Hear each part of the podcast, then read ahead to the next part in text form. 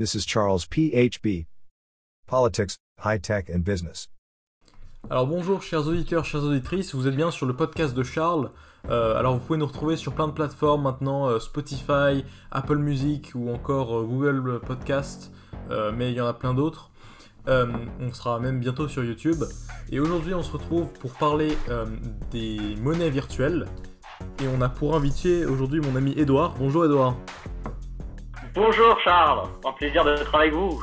Tout le plaisir est pour moi. On va, commencer tout de suite par euh, te demander une simple question. Qu'est-ce qui, toi, t'a fasciné dans euh, la digitalisation de notre économie, dans euh, la digitalisation des échanges, des monnaies, tout ça? Pourquoi est-ce que ça t'intéresse autant? Bah, euh, moi, ce que je trouve fascinant avec les technologies euh, virtuelles, c'est vraiment euh, les enjeux, Charles. Euh, tu vois qu'aujourd'hui, et ça, tous les auditeurs et les auditrices ont sûrement vu, aujourd'hui tout se digitalise, tout est en numérique, euh, les transactions se font de plus en plus en numérique, euh, et puis il y, a cette, il y a cette connexion aujourd'hui, une société beaucoup plus connectée aux outils informatiques, aux outils de la high-tech, euh, si j'ose dire. Donc, c'est vrai que c'est fascinant de voir émerger cette, technologie qui est en plus euh, une technologie de cryptographie, euh, émerger euh, dans un monde qui, euh, les enjeux se rapprochent de plus en plus aux outils numériques. C'est très intéressant. Et Merci. je trouve cela passionnant. D'accord. Oui, je, je, je suis, je comprends totalement. Euh, moi aussi, ça m'intéresse. Alors, donc, dans ce podcast, on va essayer d'aborder un peu euh, deux aspects. Euh, Enfin, même trois. D'abord, il y a l'aspect historique. Ça va être très factuel, mais ça, c'est pas moins intéressant. Après, on va aborder euh, le côté plus high-tech. Euh, Qu'est-ce que ça inclut comme technologie, comme algorithme euh, qui... Parce qu'il y a des moyens extrêmement puissants maintenant qui sont utilisés euh, l'énergie, en fait tout le côté un peu plus ingénieur, euh, si je puis dire, dans la crypto, dans toutes les monnaies virtuelles, mais aussi dans d'autres services comme PayPal. Euh, et ensuite, on va aborder vraiment les effets euh, que ça a sur l'économie de manière plus globale, plus générale, euh, donc à un niveau plus, on appelle ça un niveau plus macroéconomique. Donc, pour commencer, Edouard, est-ce que alors, tu, tu sais à peu près quand PayPal a été créé? Tu connais un peu l'histoire de PayPal? Bah, il me... Alors, il me semble que PayPal a été fondé en 2002. Je sais que c'est par Elon Musk, euh, l'entrepreneur américain. Euh, mais à part cela, je crois que c'est vers 2002, à peu près. Alors, en, ouais, en tout cas, c'est clairement vers le début du 21e siècle. hein. Oui, oui, c'est exactement ça. Alors, oui, enfin, officiellement, ça a été fondé en décembre 98. Euh, mais euh, t'étais pas loin. Mais euh, en gros, ce qui- ce qu'il faut savoir, c'est que ça a été- PayPal, euh, à la base, en fait, ça- c'est pas ça n'a pas vraiment été fondé par Elon Musk. En fait, ça a été fondé en partie, mais pas totalement. C'est-à-dire que Elon Musk, le grand entrepreneur, avait créé une technologie qui s'appelle X.com. X.com qui a été, qui a eu un très grand succès. Et ensuite, il y a une autre entreprise, PayPal, euh, qui en fait a fusionné avec X.com. Mais euh, en fait, on dit que c'est quand même Elon Musk qui a inventé euh, PayPal parce que X.com, en fait, sans X.com, PayPal aurait rien pu faire. C'est grâce à X.com si PayPal s'est développé. Mais ensuite, quelques années après, PayPal a été racheté par eBay en 2002. Enfin, en 2002 et a été est redevenue indépendante en 2015. Alors, je sais pas si elle est redevenue indépendante, mais en tout cas, PayPal l'a revendue en 2015. Euh, je vais te dire ça tout de suite. Je, je sais pas qui est actuellement la, la, maison mère de, euh, PayPal. Je crois, qu'en fait, PayPal, ouais, non, ils sont, ils sont indépendants actuellement. Euh, et maintenant, c'est une grosse entreprise. hein. Il y a 21 800 employés. Et encore, c'est des chiffres de décembre 2018. Du coup, ça a dû énormément augmenter. hein. Surtout récemment avec le Covid, où euh, bah, les moyens en ligne ont énormément, ont énormément euh, si je puis dire, il y a énormément d'innovation dans ce domaine. Euh, ensuite, bah, après, il n'y a, pas que PayPal hein, comme, comme entreprise. hein. Y a, on peut parler de services comme assez digitalisés comme Mastercard ou encore bon, American Express, ça existe depuis longtemps, c'est pas digital de base, mais c'est devenu digital. Il y a Visa. Alors moi, moi c'est assez drôle parce que moi-même j'ai acheté une action de Visa euh, récemment. Je l'ai même acheté deux, je crois. Euh, et euh, bah donc c'est parce qu'il y, y avait un très fort potentiel financier dans cette boîte. Et en dehors de ça, on peut clairement dire que bah, c'est un marché clairement qui est à la fois présent nos jours, qui est totalement omniprésent. Même les grosses entreprises, les, les- géants de, la big tech s'y sont mis avec euh, Google Pay, Apple Pay, euh, qui euh, sont surtout populaires aux États-Unis, mais ça se développe de plus en plus en Europe. Euh, après, il y, a- il y a même Samsung Pay.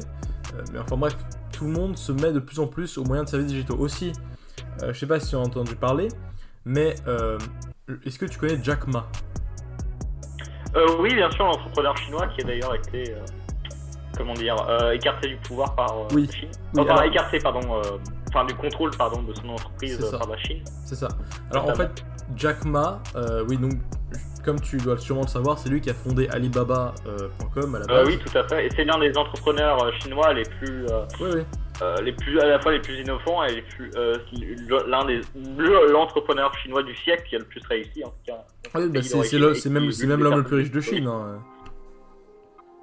Et, euh, donc bref, Alibaba.com, qui pour ceux qui savent pas, est le, euh, euh, c'est en, en gros l'équivalent d'Amazon en Chine. Euh, parce qu'il faut savoir Euh, que Tout à fait, tout à fait, oui. faut savoir que oui, la plupart des, des, euh, géants de la tech américains sont euh, un peu écartés euh, de la Chine. Euh, par exemple, Google, pour vous dire, c'est interdit en Chine carrément. Même si actuellement il y, a- il y a des négociations pour euh, le réintégrer, mais avec euh, pas mal de surveillance du gouvernement. Mais euh, enfin voilà, c'est même euh, Tesla euh, a rencontré quelques problèmes hein, pour euh, intégrer le marché chinois. Euh, donc aussi, donc là où je voulais en revenir, c'est que Jack Ma, euh, il euh, a aidé à cofonder une startup dans le qui concerne justement la fintech. Alors la fintech, pour ceux qui ne savent pas, c'est la contraction de financial technology, donc la technologie financière, pour faire très simple. Et c'est ça a pour but de digitaliser totalement les échanges. Et euh, c'est très présent en Chine avec euh, des services comme euh, WeChat. Parce que par exemple, en fait, WeChat, en fait, faut savoir que les réseaux sociaux en Chine, c'est pas comme en, c'est pas comme nous, les, en Occident, en Europe et aux États-Unis, on a, on a l'habitude d'utiliser. Parce que en fait, eux, ils ont souvent la même chose dans une seule app. C'est-à-dire qu'ils ont la même app qui fait réseau social, qui peut faire moteur de recherche, qui peut faire, qui fait aussi livraison, euh, qui fait, qui paiement aussi en même temps. Et donc, il y a des grosses apps comme ça en Chine. Et euh, en fait, il y, a une- nouvelle, euh, donc la nouvelle startup, le Ant Group de Jack Ma, apportait énormément à la fintech. Et en fait, l'IPO, donc c'est Initial Public Offering, c'est-à-dire l'entrée en bourse, en gros, a été euh, reportée à cause du gouvernement, par le gouvernement chinois, parce que Jack Ma justement a contesté le gouvernement. Euh, donc, euh, je sais, je, je sais pas si tu connais hyper bien le, le secteur Oui, de bien sûr, c'est vrai que j'ai résumé en quelques mots, mais euh, c'est bien plus complexe et tu l'as bien euh, effectivement euh, mont- euh, démontré avec euh, ce que tu viens de dire. Oui, bien sûr. Euh, et euh, d'ailleurs, euh, donc maintenant, euh, maintenant qu'on a un petit peu parlé de tout ce que ça apporter, euh, faut aussi savoir que il n'y a pas que la que la Chine qui va être euh, qui est qui est dedans, enfin qui euh, travaille là-dedans, parce que les États-Unis sont quand même euh, restent quand même les numéros un dans le domaine, même si quand même l'Asie, que la Chine, hein, le Japon aussi, ils sont extrêmement en avance. De toute façon, le Japon, euh, technologiquement, ils sont toujours très en avance. Ils sont ils sont très puissants euh, dans, ce domaine-là. Euh, et donc maintenant qu'on a un peu fait un, tour historique par rapport à la fintech, à la digitalisation, tout ça, j'aimerais qu'on s'attaque plus à un, un secteur, on va rester sur l'histoire pour l'instant, mais j'aimerais qu'on attaque plus à un secteur qui concerne un peu directement la... euh, qui concerne un peu directement la crypto-monnaie. Parce qu'on en entend beaucoup parler ces derniers temps. Euh, Il y a un peu une grosse vague actuellement d'investissement dans euh, plusieurs cryptos, et pas, même si tout le monde connaît le Bitcoin, il y en a d'autres. Il y a l'Ethereum par exemple qui, est, qui a un fort potentiel de, de croissance. Et donc, euh, ouais, qu'avec le développement de plusieurs apps justement qui permettent d'investir extrêmement simplement dans, dans, les, dans les cryptos, euh, comme Coinbase par exemple. Je sais pas si tu en as déjà entendu parler, Edouard. Euh, oui, euh, je crois un petit peu. Et, euh, et donc, les... donc il y a, y a- le... n'empêche que le... là actuellement avec le Covid, tout ça, il y a plein de il y, a- il y a eu une grosse vague d'investissement dans les, dans les crypto-monnaies. Et le, le Bitcoin a atteint, je crois, les 60 000 dollars, si ce n'est plus. Alors je vais vérifier ça tout de suite. Euh, donc Bitcoin price, il est actuellement, alors actuellement il est à 52 404 euh, 447 euros. Mais alors en dollars, euh, je vais dire ça tout de suite. En dollars, alors actuellement il est à 62 765 dollars. Il y, a, il y a plein de prévisions à ce sujet-là. Et alors un truc assez intéressant par rapport au Bitcoin, deux choses. Alors d'abord c'est que le fondateur on ne connaît pas vraiment, on ne sait pas qui c'est. En fait il a, un nom, euh, un nom qui sonne assez japonais. euh, ou du moins asiatique, mais euh, dont je me souviens plus, enfin, mais euh, dont enfin, Satoshi Nakatomi. En fait, on ne connaît pas exactement Euh, oui, son identité. Et, euh, et donc, euh, qu'est-ce qui se passe en plus de ça? C'est que il y, y a eu euh, donc de nombreuses vagues. Il y a eu plusieurs vagues en fait de où le Bitcoin a commencé à exploser. Euh, alors la première c'était en 2013. Ensuite, il y en a eu en 2017. Et maintenant, là, on a la troisième qui est juste beaucoup encore plus grosse que les deux autres. Euh, c'est celle bah, de 2020-2021. Euh, et donc, euh, moi, euh, ce, qui, ce, dont je m'interroge, après, après je, je dirai mon opinion là-dessus, mais euh, est-ce que tu, tu pourrais un petit peu euh, nous expliquer maintenant, parce qu'on a fait beaucoup d'histoires jusque-là, c'est très factuel, euh, est-ce que tu pourrais un petit peu nous donner ton... Parce que, euh, nous expliquer un petit peu le, le fonctionnement euh, spécial de comment fonctionnent justement les, les cryptos Les, les bitcoins. Oui, le Bitcoin, mais la, la crypto-monnaie euh, de manière Oui, générale. les crypto-monnaies. Bah, les crypto-monnaies, ça. Comme, euh, D'ailleurs, je précise juste l'étymologie du mot. Euh, c'est assez intéressant pour la suite. Euh, crypto-monnaie, en fait, c'est la... enfin, le regroupement de deux mots. Monnaie, donc euh, la monnaie. Et puis crypto, qui en lacanien voulait dire crypto, c'est quelque chose de caché. Et ça, on le voit beaucoup euh, dans les sciences, euh, comme la cryptologie. Donc, c'est tout ce qui est euh, code et. euh, code et et la, du coup la, graphie, enfin l'écriture de ces codes et dans par exemple la crypto-monnaie. Donc c'est un algorithme en fait qui est créé et qui ensuite est, est, bah, est déjà décentralisé parce que c'est tous les utilisateurs des bitcoins sont un petit peu euh, sollicités si j'ose dire. Et euh, c'est ce qu'on appelle le système blockchain.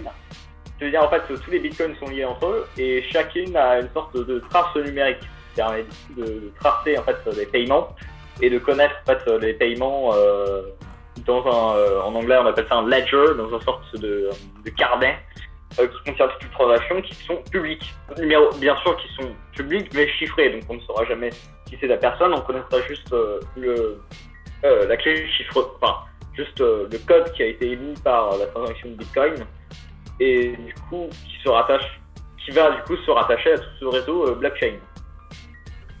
Oui, bien sûr, ouais, donc évidemment, tu as très bien expliqué le système de la blockchain qui est donc ouais, décentralisé, qui ne. qui ouais, donc, en fait ne dépend d'aucune institution, d'aucun État, euh, ce qui est assez Oui, spécial en soi parce que. Et d'aucune, d'ailleurs je précise aucune banque aussi.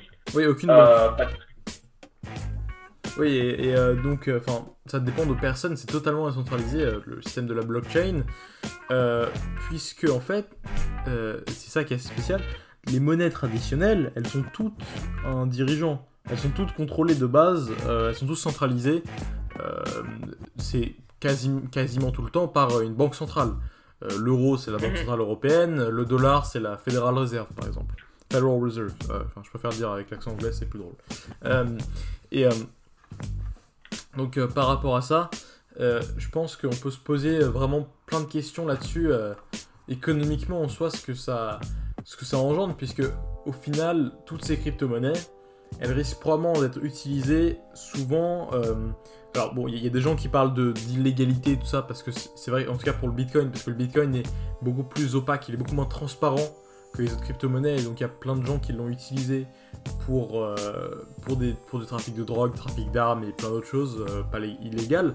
Mais euh, la principale chose où ça va changer l'économie, c'est que les gens, en fait, ne, au moment où il y a une crise, ne font plus confiance à leur monnaie traditionnelle et euh, vont donc euh, tenir euh, des, euh, des digital assets, c'est-à-dire des, euh, euh, des sortes, enfin des, des, des, monnaies différentes, pas, pas traditionnelles. Et donc ça risque de perturber totalement notre économie puisque une banque centrale, elle a pour rôle d'injecter l'argent dans l'économie au moment où c'est au moment où il y en a besoin. Et là, en fait, le problème, c'est que vu que c'est totalement basé sur euh, du minage, euh, c'est totalement basé sur les utilisateurs, euh, est-ce que on ne croit pas que ça va, ça va finir par justement perdre le contrôle un petit peu de et faire, ça va faire un peu perdre le contrôle du cycle économique et ça va peut-être engendrer des des grandes récessions, des grands peut-être des grands booms, mais très spéculatifs et très provisoires à court terme et qui bénéficierait peu l'économie. Moi, c'est ça, en, disons, ce qui m'effraie le plus dans, les, dans le fonctionnement des cryptos. C'est pour ça que moi, par exemple, je ne vois pas investir de l'argent dans des cryptos pour l'instant, parce que euh, le problème, c'est que ce ne sont pas des monnaies stables du tout. Ce sont des monnaies extrêmement volatiles. Euh, et euh, pour moi, c'est pas ce qui permet de stabiliser notre économie et de la rendre et de vraiment contribuer à la société, de moins parce que les, gens y croient en, mode euh, oui on va on va moins dépendre des on va moins dépendre des institutions traditionnelles tout ça et je pense pas que ce soit une bonne chose pour euh, notre économie parce qu'on peut pas on a besoin d'un système stable pour euh, que ça tienne quoi. Je sais pas ce que t'en penses toi Edouard Qu'est-ce qui te fait plus peur Oui, tout à fait, et je suis tout à fait d'accord avec toi. Et puis, d'ailleurs, l'investisseur américain très connu, Warren Buffett, euh, nous l'avait dit pendant la bulle économique, euh, enfin la bulle pardon spéculative du Bitcoin euh, de 2017-2018, là où ça fait couler beaucoup d'encre, si j'ose dire. Oui. Euh, il nous avait dit que euh, je remets la, je, je, mets la phrase dans son contexte en anglais. c'est très bah, c'est très spéculatif et il avait dit euh, une phrase assez, qui est devenue assez célèbre. Euh, C'était. Euh, je me souviens plus de la phrase, je suis désolé. Euh, mais il nous avait dit, oui, en 2017-2018, que le Bitcoin était extrêmement spéculatif et ne valait pas le coup comparé à des actions entre guillemets classiques ouais, bah, d'investir dans les entreprises, par exemple le CAC 40 ou la bourse de New York aux États-Unis Ouais, dans le euh, S&P 500 par exemple. Donc forcément, oui, euh, c'est pas, c'est-à-dire le Bitcoin est quand même malheureusement euh, très ancré dans des et très sujet à, à des bulles spéculatives. Il Tesla qui a quand même investi 1,5 milliard de dollars cette année dans le Bitcoin. Mhm, mhm. Et ouais. Et donc en plus de ça, Warren Buffett n'est clairement pas le seul à en parler comme investisseur connu. Il y a euh, je sais pas si t'as vu le film The Big Short. Euh, c'est un film, euh, pour ceux qui savent, je sais pas si tu l'as vu, mais en tout cas, c'est un film qui parle, qui explique extrêmement bien la, crise de 2008 par rapport à comment le système financier s'est vraiment effondré d'un coup, très rapidement, et que en fait les, les, les, banques n'ont pas voulu assumer pendant longtemps que, enfin, pendant longtemps avant que la, que la crise tombe, que bah, les subprimes étaient, étaient mauvais. Et donc, euh, il y a un groupe d'investisseurs auquel euh, le grand investisseur qui est, vraiment connu, Michael Burry, a participé, qui mhm. justement a fait un, un, short, donc il a misé à la baisse euh, du, du, marché de l'immobilier. Et donc, Michael Burry a lui aussi ajouté la même chose que Warren Buffett, c'est-à-dire que on ne peut pas faire confiance au Bitcoin pour les mêmes raisons de spéculation et de non-contribution réelle à, l'économie en fait. Parce que, après moi je pense qu'il y a un côté politique derrière. C'est-à-dire que euh, je pense qu'il y a une sorte un peu de populisme financier, c'est-à-dire qu'il y a un peu une sorte de euh, revanche que les classes moyennes essayent de faire, euh, c'est l'image un peu du, des cryptos maintenant, une revanche que les classes moyennes essayent d'avoir contre les élites et les institutions, donc euh, c'est à la fois les, gouvernements, à la fois les États, les entreprises, euh, mais tout le monde, euh, dont les banques centrales aussi. Et, donc ils essayent, ils de faire ça pour un peu pour se sentir plus libre, tout ça. Et je pense que ce populisme financier, malheureusement, il, est néfaste pour notre économie parce que, par exemple, je sais pas si tu as déjà entendu parler de l'affaire GameStop. Euh, oui, tout à fait, tout à fait. Tu peux nous l'expliquer un petit peu? Alors, en fait, euh, c'était, euh, et d'ailleurs, je trouve qu'il y a un sublime article à lire sur le quotidien britannique euh, The Guardian Weekly. Euh, je sais pas si tu l'as lu, toi, Charles, mais en tout cas, je conseille aux auditeurs et aux auditrices euh, de le lire. Il est vraiment très bien. Euh, c'était il y a quelques mois, pas avant, euh, euh, avant, euh, bah, enfin, pardon, pendant euh, l'incident de GameStop. En fait, c'était des investisseurs. Euh, euh, lambda, entre guillemets, des particuliers qui ont décidé d'investir subitement alors qu'ils avaient aucune connaissance financière, aucun, euh, je veux dire, avant cela, aucun réel désir d'investir, ont décidé d'investir dans des actions dans une, euh, dans une, euh, une entreprise de, euh, de jeux vidéo en faillite ou en quasi faillite euh, qui GameStop, s'appelle. GameStop. Donc d'où le nom de GameStop. Et en fait, ça s'est lancé par un post sur un réseau social, sur euh, ou un média internet, si j'ose dire Reddit. euh, qui s'appelle Reddit. Et euh, c'est un groupe qui s'appelle, je crois, hashtag Destroy Wall Street, je crois. Non, c'est Wall Street Bets. Ah voilà, Wall Street Bets, et qui ont voulu en fait concurrencer les investisseurs de, euh, de, de, bah, de Wall Street, les traditionnels, comme, euh, comme on peut le voir dans le de Wall Street, ou euh, que sais-je, hein, euh, même euh, le très fameux cliché de la salle de trader de Wall Street, hein, euh, contre en fait des, des particuliers qui, ont juste comme je l'ai dit auparavant, ont juste décidé d'investir subitement dans des actions de cette entreprise quasiment en faillite et du coup qui a subitement fait augmenter le cours et qui a enchaîné cette espèce de énorme bulle spéculative de GameStop. En fait. Oui, effectivement, le, le prix de l'action a, a été quasiment multiplié par 10 euh, en quelques Oui. jours euh, à cause de mais je ça. crois que c'est une augmentation euh, de 400% non du prix de l'action. Alors, je, bah, ça a été multiplié par 10. Euh, donc, c'est immense comme augmentation de prix. Mais donc, en fait, la, la raison, c'était parce qu'il y avait des, des hedge funds. Donc, les hedge funds, c'est des sortes de fonds d'investissement, mais qui sont surtout pour les personnes plus aisées, parce que c'est ils acceptent que des très grosses sommes euh, dans les portefeuilles de leurs clients, euh, qui a donc pour, euh, pour but de d'in- d'investir dans des, dans des entreprises. Et eux ce qu'ils avaient fait c'était ils avaient shorté ils avaient fait un short c'est à dire qu'ils avaient misé à la baisse de GameStop.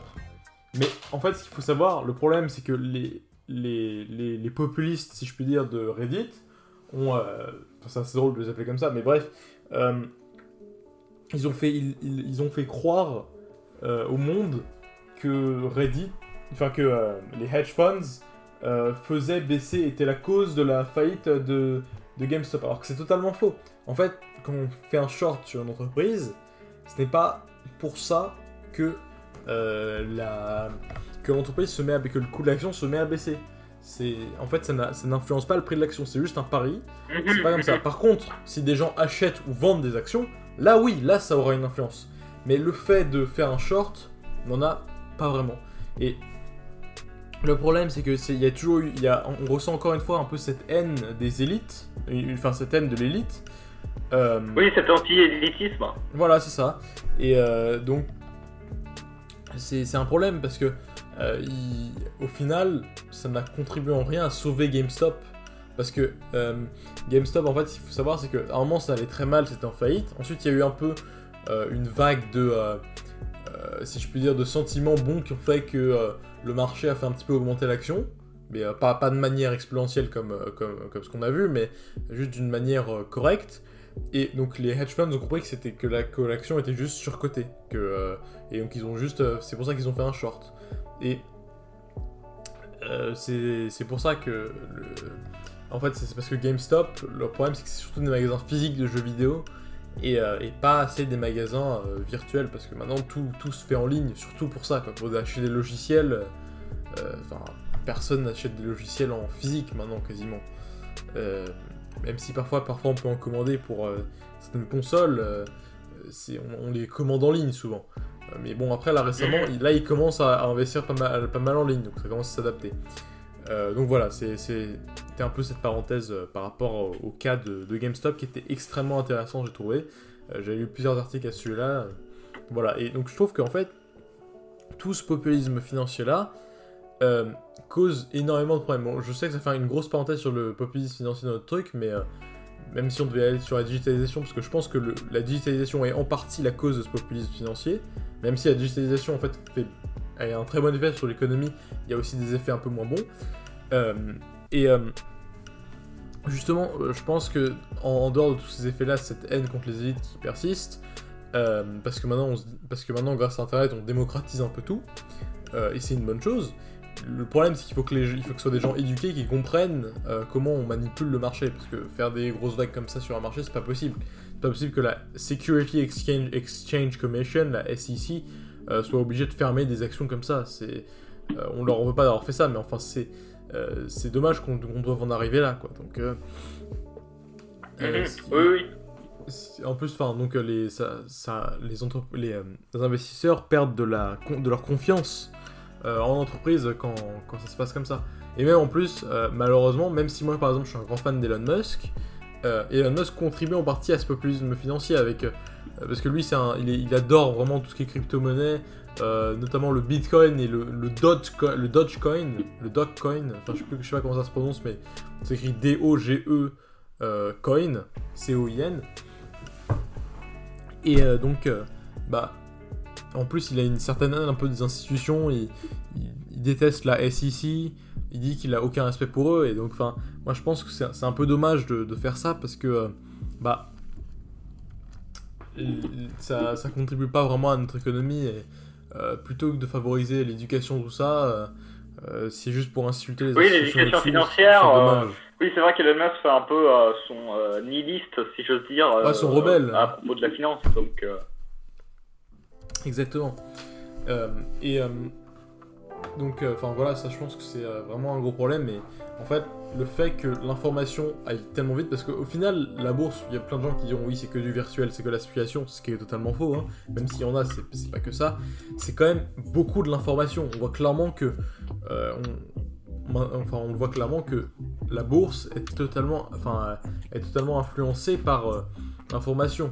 Alors là, on a l'information vraiment continue tout le temps en direct, et donc on voit vraiment à quelle vitesse le marché va.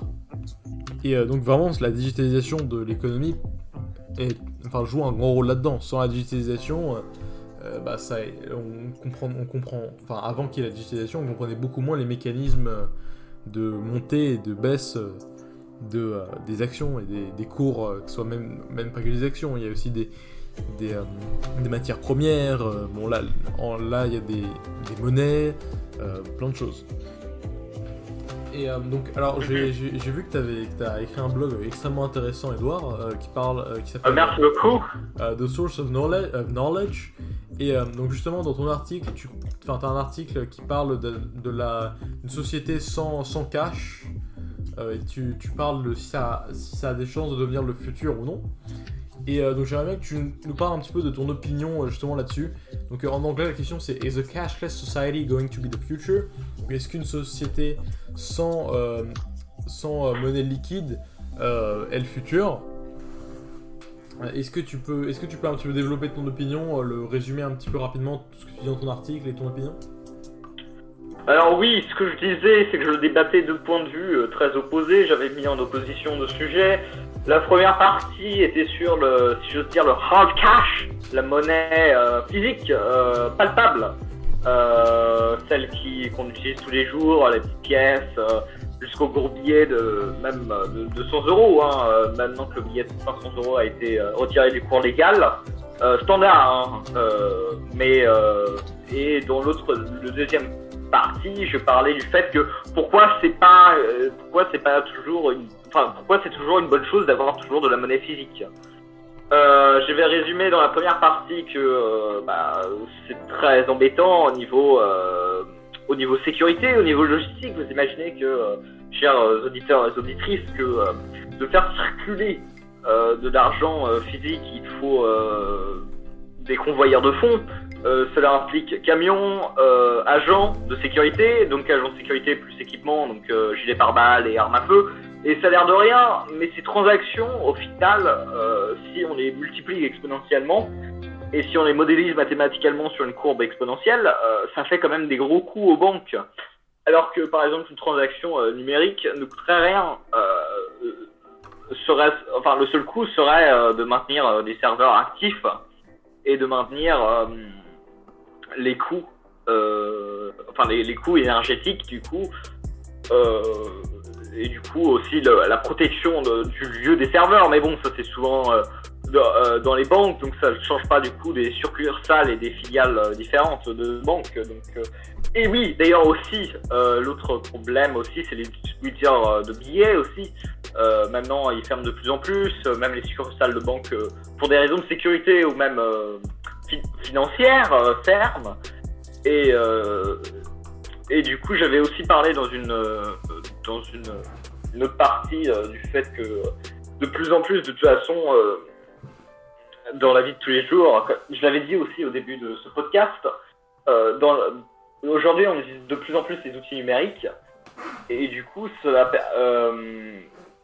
un peu dommage de perdre cette opportunité du numérique alors que on a tous ces outils informatiques alors qu'on ne change pas euh, pour, euh, pour des outils euh, de finance et de transactions monétaires beaucoup plus performants qui seraient sur le numérique alors qu'aujourd'hui on voit souvent, c'est souvent, désolé du cliché, mais c'est souvent des personnes âgées qui, utilisent des, pièces, des monnaies, les jeunes sont plutôt adaptés à la nouvelle technologie et que il est vrai que la, la, nouvelle technologie comme beaucoup plus rapide et beaucoup plus simple. D'ailleurs, j'invite, petite parenthèse, j'invite tous mes les auditeurs et les auditrices à regarder mon article pour plus, euh, pour un plus d'approfondi sur le sujet. dès qu'on sera euh, sur YouTube, on mettra le lien en description. Euh, mais dans la deuxième partie, j'avais aussi parlé que c'était plutôt une mauvaise idée à cause de la surveillance des États ou des entreprises.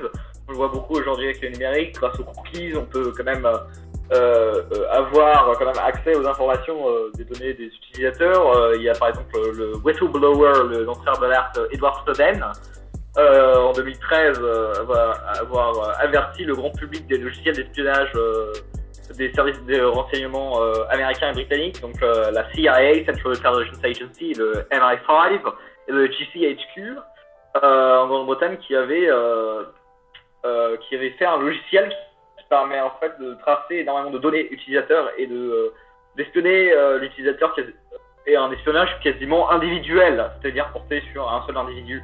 Et donc euh, c'est vrai que ça commence à, faire un peu peur entre guillemets. Euh, et surtout qu'on voit aussi en Chine certains États qui, euh, sans problème, sans même de loi éthique, hein, font de l'espionnage de leurs citoyens. L'exemple le plus flagrant, c'est la Chine, où par exemple on voit aujourd'hui des caméras de surveillance qui peuvent tracer chaque comportement d'individu. Ils sont dotés de la reconnaissance faciale extrêmement performante en plus. Oui, oui. Les lunettes de policiers aussi ont ça. Après, voilà, faut pas non plus avoir la psychose collective euh, et donner dans le complotisme en disant euh, l'État nous, nous espionne. Mais il est vrai que dans certains États, euh, c'est pas tout à fait réglementé ce, traçage des, des citoyens. Et, et j'avais aussi parlé du fait que, par exemple, les personnes âgées ou, ou plein de personnes dans le monde, hein, que ce soit même des jeunes, auraient peut-être. Voilà, c'est un changement tellement majeur la digitalisation de notre économie qu'il faudra vraiment une adaptation euh, totale. Et euh, ça ne peut que prendre un peu de temps. Mais euh, peut-être, je pense, dans le futur, on ne peut pas nier le fait que nous avons toute une, tout, un ensemble de, de, technologies à notre portée. donc, dans le futur, on aura sûrement une digitalisation quasi totale de notre économie. Mais il est vrai que ça présente quelques défauts. D'accord, ouais. Effectivement, ouais. Bah, euh, en tout cas, euh, oui, c'est sûr.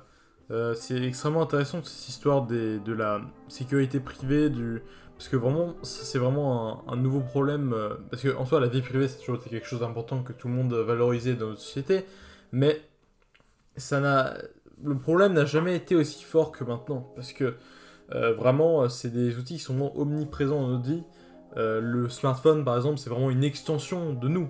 C'est ça fait partie de nous. Enfin, encore là, là où ça va encore plus loin, c'est euh, si on parle par exemple des mondes connectés, là c'est carrément quelque chose qui est tout le temps sur nous. C'est on n'enlève jamais. C'est euh, on a tout le temps nos notifications, on a nos nos mails, euh, tout. la technologie est vraiment omniprésente dans nos vies et d'un point de vue économique, en fait, ça ça certains ont peur d'un capitalisme de surveillance. Alors bon, évidemment, tu l'as très bien dit, il faut pas non plus croire qu'on va être dans Black Mirror ou dans 1984. Euh, on va pas non plus être espionné, mais il faut quand même se méfier euh, de ce qui peut se passer. Oui, oui, tout à fait. Et surtout, données, euh, vraiment mettre un point dessus. Faut, je- euh, faut souligner plutôt ce propos.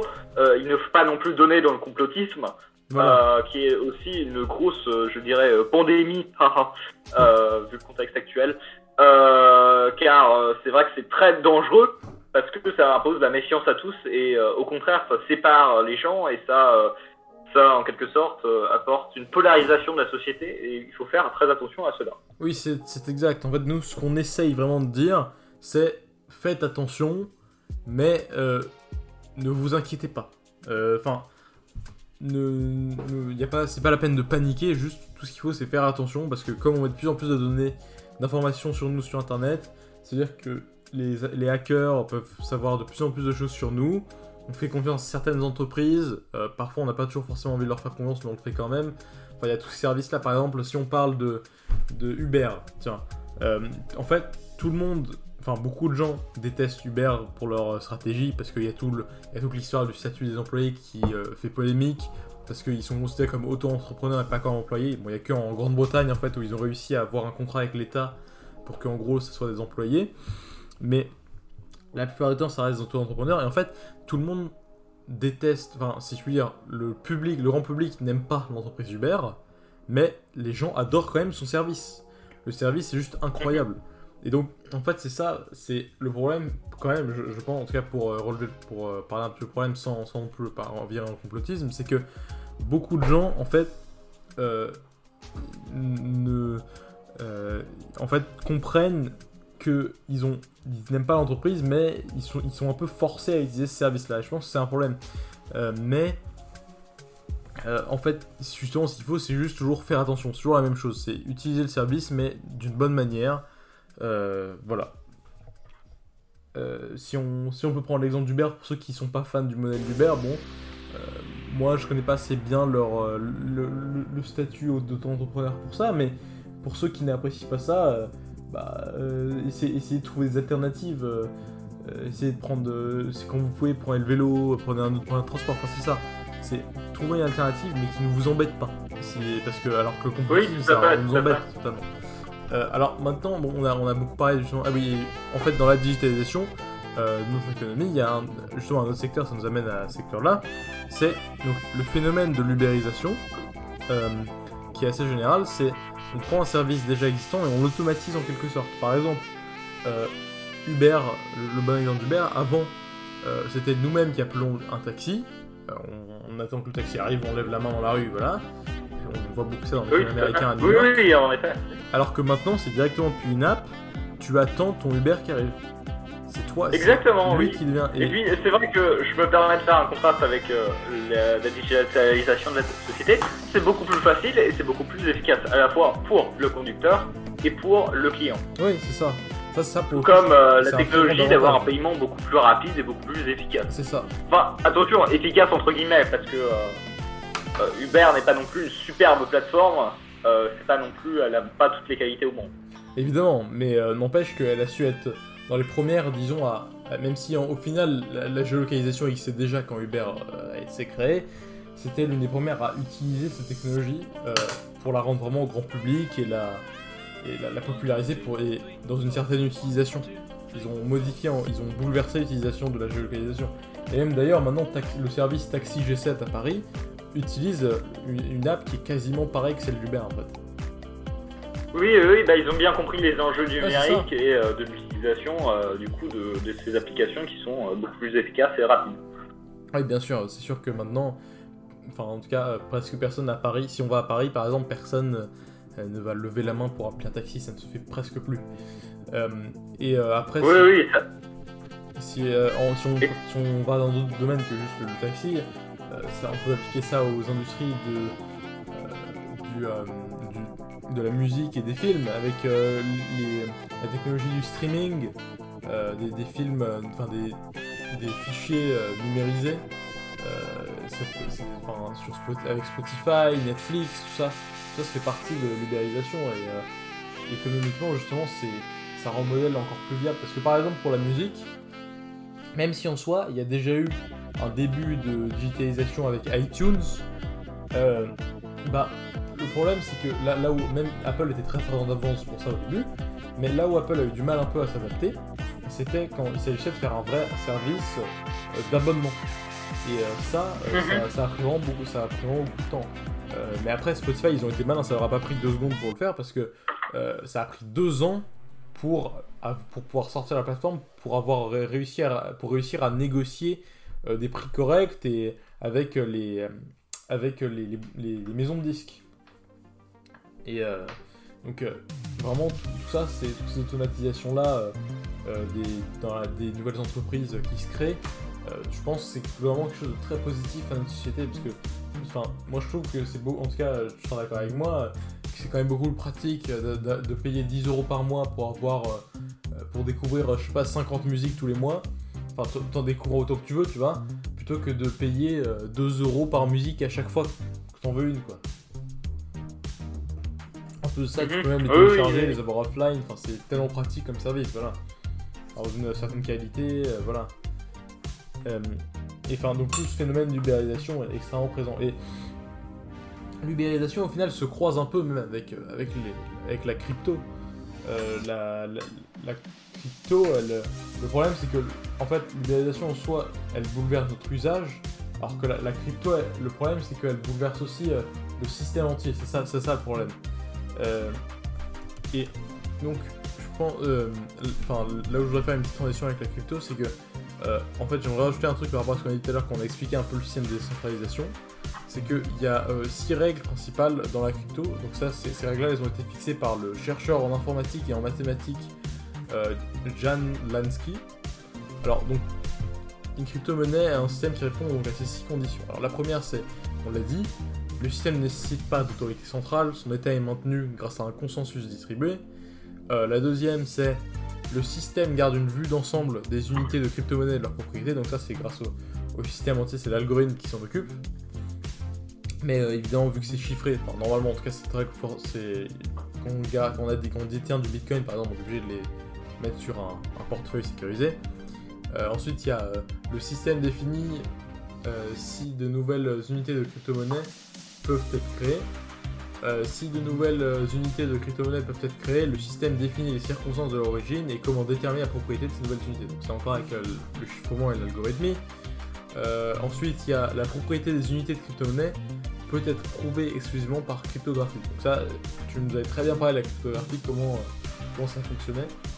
Est- Est-ce que tu as envie de rajouter quelque chose à propos de ça ou par rapport à la cryptographie Euh, oui, j'ai juste envie de dire que euh, à propos de la, la cryptologie, en fait, euh, de plus en plus, euh, de toute façon, de- je pense que de plus en plus de technologies, que ce soit dans le numérique, euh, j'aimerais bien rajouter cela, de plus en plus de, de, technologies, et je me base sur un livre qui s'appelle Codebook, je le recommande à tous les auditeurs, les auditrices, et même à, mon ami Charles, parce que c'est vraiment, ça explique vraiment parfaitement la cryptologie, la cryptographie. Et euh, à la fin du livre, il y a euh, du coup l'un des derniers chapitres est sur euh, la cryptologie quantique.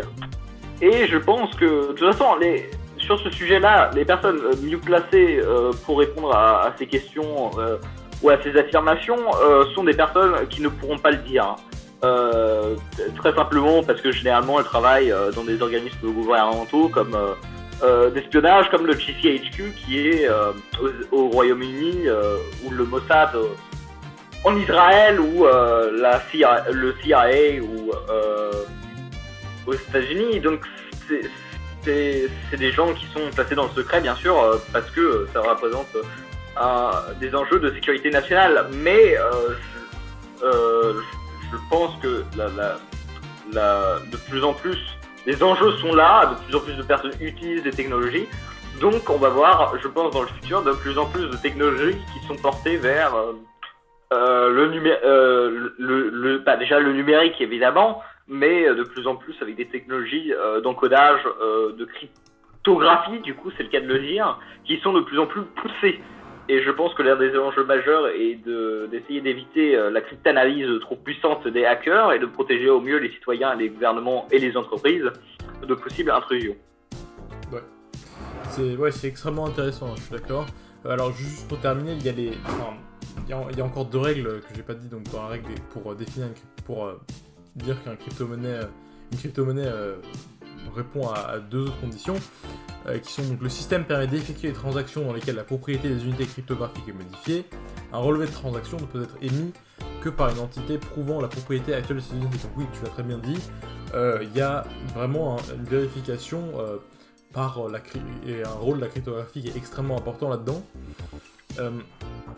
Et donc la dernière règle, c'est si deux instructions différentes pour changer la propriété des mêmes unités cryptographiques sont saisies simultanément, le système exécute au plus l'une d'entre elles. Donc euh, voilà, c'est euh, les ce sont les différentes euh, ce sont les différentes règles de la crypto-monnaie. Et euh, j'aimerais savoir maintenant si tu as on va faire un, on va essayer un peu de faire une, une conclusion générale.